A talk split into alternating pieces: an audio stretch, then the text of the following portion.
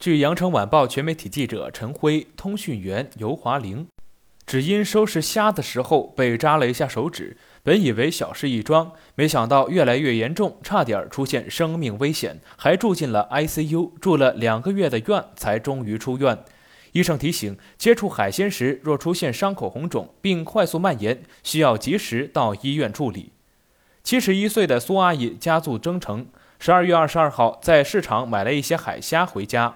回家收拾大虾时，虾头部的刺戳穿了他的左手，伤口很小，几乎看不见。苏阿姨稍微冲洗了一下伤口，就继续做饭。不曾想，两天后，苏阿姨的左手出现了肿胀、疼痛等症状，而且症状越来越严重。十月二十四号清晨，苏阿姨开始发烧，体温达到了三十八点三度，被送往了当地医院就诊。医生考虑皮肤软组织感染，进行了对症处理。可病情持续恶化，苏阿姨也并没有好转，高热不退，血压下降，人也变得意识模糊。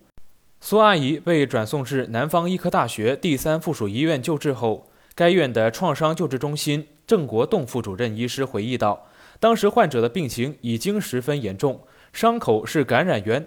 很快，伤口的分泌物送检结果回来了，是创伤弧菌感染，细菌早已入血。”患者出现了严重的脓毒血症，患者左手背部肿胀，皮肤透亮发黑。当务之急是手术治疗，切开引流，控制感染。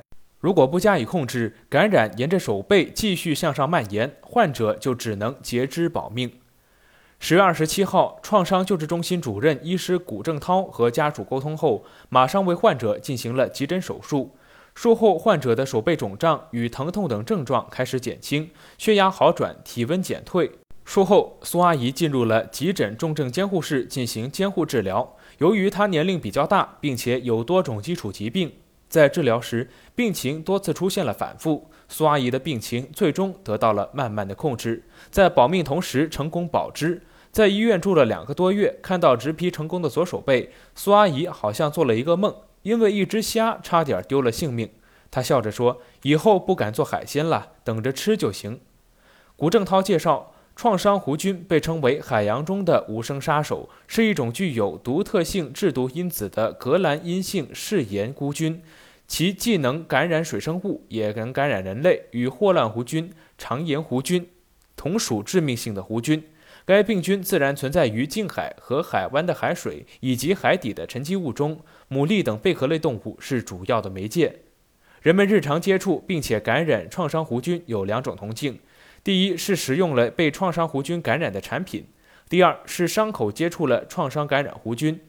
创伤弧菌感染疾病具有高死亡率的特点，如果由创伤弧菌感染引起了败血症，发病即致死快。